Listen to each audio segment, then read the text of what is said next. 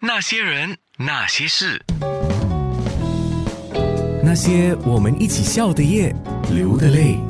那些人那些事，今天是欧伟毅上节目来，当然我们说了好一些有关刘文正的事。欧伟毅先生，我问你一个问题：你的圈中艺人好友除了刘文正，还有谁？嗯，很多人以为我认识、认识、认识很多很多的人啊。其实我确实认识很多的人，可是跟我有深交的大概不外那二十个人吧。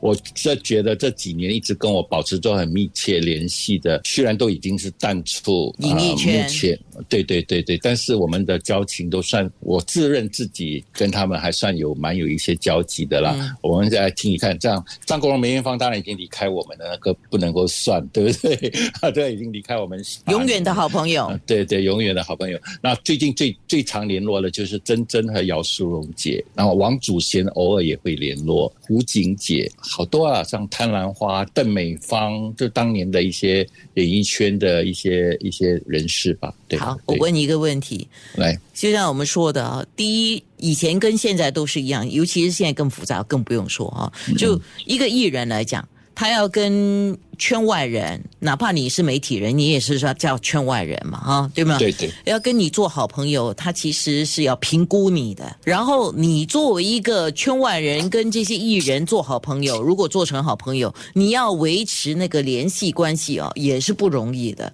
你是怎么做？你是怎么做到的？对，我其实这个问题问的真的很好，我其实一直很想跟，因为其实后来有很多的记者吧，跟我也都认识了，像比较年轻一辈的，因为我自己不是也办过杂志吗？我也有，你知道当年吴庆康还是我们公司的，哦，是吧？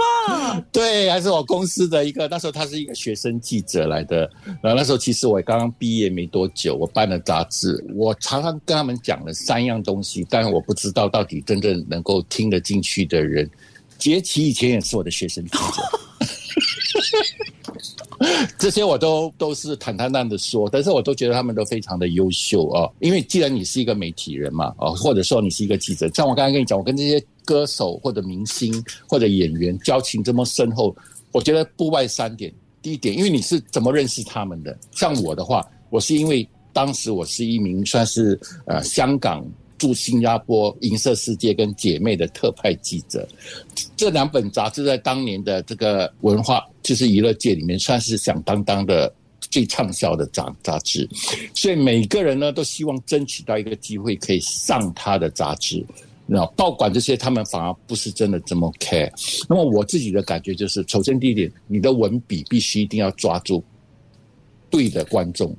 那要说服到这个演艺圈的人，这个是关于你自己的功力到底是去到哪里的。那我自己是蛮欣慰的，因为我自从写了刘文正的稿之后，我写了真真的稿之后，真的他们当面我看得出他不是在恭维我，他们说唯一你写的东西跟别人是不一样的。为什么会这样讲？后来我仔细去看后。因为我是从一个朋友的角度切入，我不是从一个记者的角度切入，而且我永远明白一样东西，就是包括后来我做杂志的时候，我跟那些记者聊天，他说不要去问不该问的事，不要去写。该写的东西，所以我觉得说有些东西你觉得不该出现在那篇文章里面，你就把它毙掉。明星会对你，演员会对你特别的刮目相看，他会觉得说你尊重他，然后他会觉得说以后我会跟你讲更多关于我自己的事。现在讲了这么多，这个是第一点，我觉得作为一个媒体人自己要知道的事情。第二点，当你去。